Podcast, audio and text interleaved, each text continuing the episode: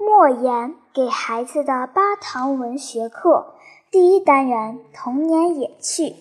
二，忘不了吃。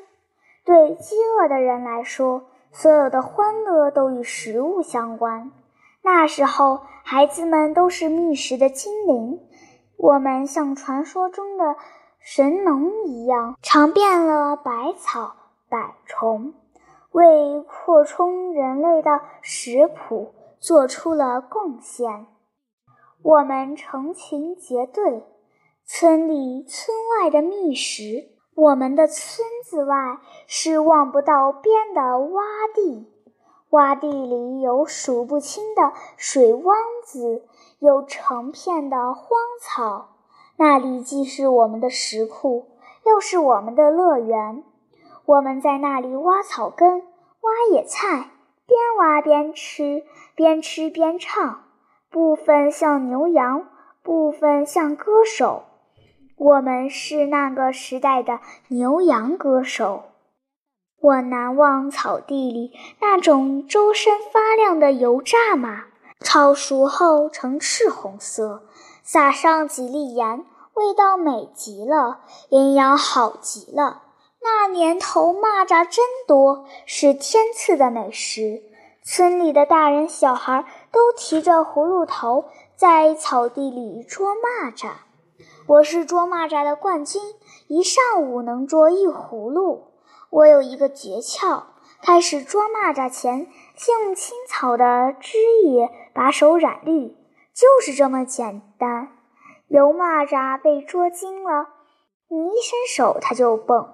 我猜它们很可能能闻到人手上的味道，用草汁一涂，就把味道遮住了。它们的弹跳力那么好。一蹦就是几丈远，但我的用草汁染绿了的手伸出去，他们不蹦。为了得到奶奶的奖赏，我的诀窍连爷爷也不告诉。奶奶那时就搞起了物资刺激，我捉得多，分给我吃的也就多。蚂蚱虽是好东西，但用来当饭吃也是不行的。现在我想起蚂蚱来，还有点恶心。吃过蚂蚱，不久就是夏天。夏天是食物最丰盛的季节，是我们的好时光。二十世纪六十年代，雨水特别多，庄稼大多涝死，洼地里处处积水，成了一片汪洋。各种鱼从天上掉下来似的，品种很多。有的鱼连百岁的老人都没见过。我捕到一条奇怪的鱼，它周身翠绿，翅尾鲜红，美丽无比。此鱼如养在现在的鱼缸里，必是上品，但吃起来味道腥臭，难以下咽。洼地里的鱼虽多，但饥饿的人比鱼还要多。那时又没有现在这么先进的捕鱼工具，所以后来要捕到几条鱼也就不容易了。捕不到鱼也饿不死我们。我们从水面上捞浮萍，从水底捞早菜，熬成鲜汤喝。所以老人说，水边上饿不死人。秋天是收获的季节，鱼虾不多，照样有。又有螃蟹横行来，秋风凉，豆叶黄，蟹脚痒，成群结队的螃蟹沿河下行。爷爷说，他们要到海里去产卵。我认为他们更像去开什么重要会议。螃蟹形态笨拙，但但在水中运动起来如风如影，神鬼莫测。要想擒它，绝非易事。要想捉螃蟹，必须夜里去，身披蓑衣，头戴斗笠，手提马灯，悄悄前行，最忌咋呼。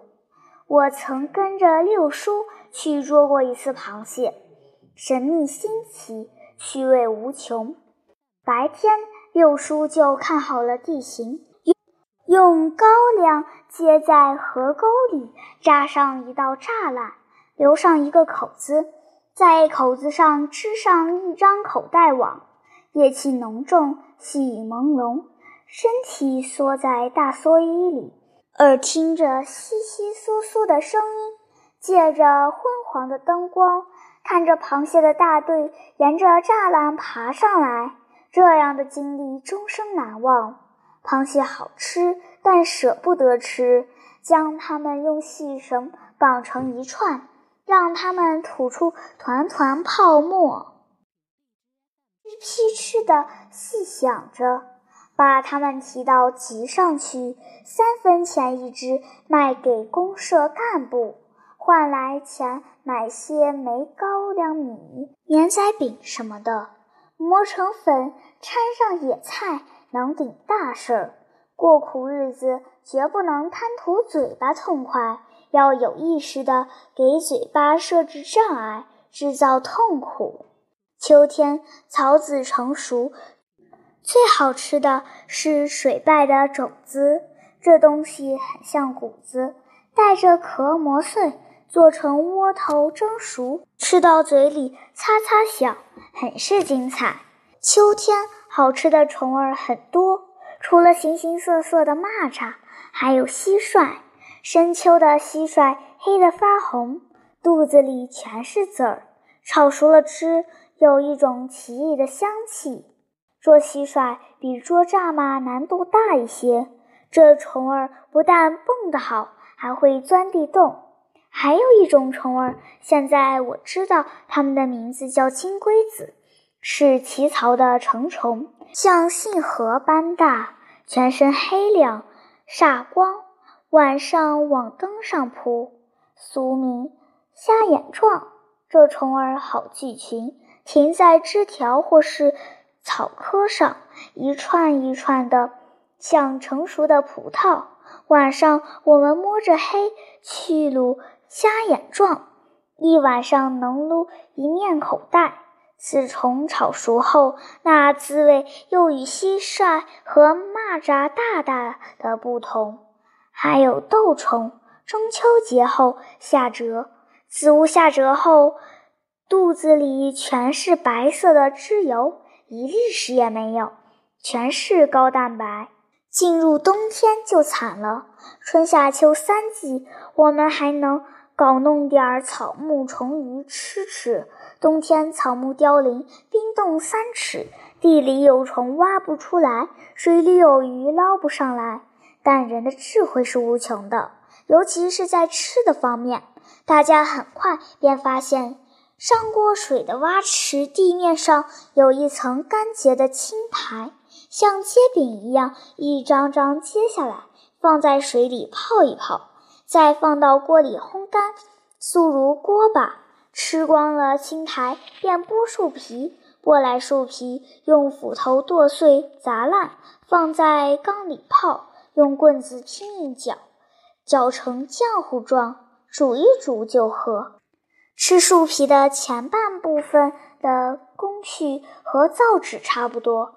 从吃的角度来说，榆树皮是上品，柳树皮次之，槐树皮更次之。很快，村里村外的树都被扒成裸体，十分可怜的样子，在寒风中颤抖着。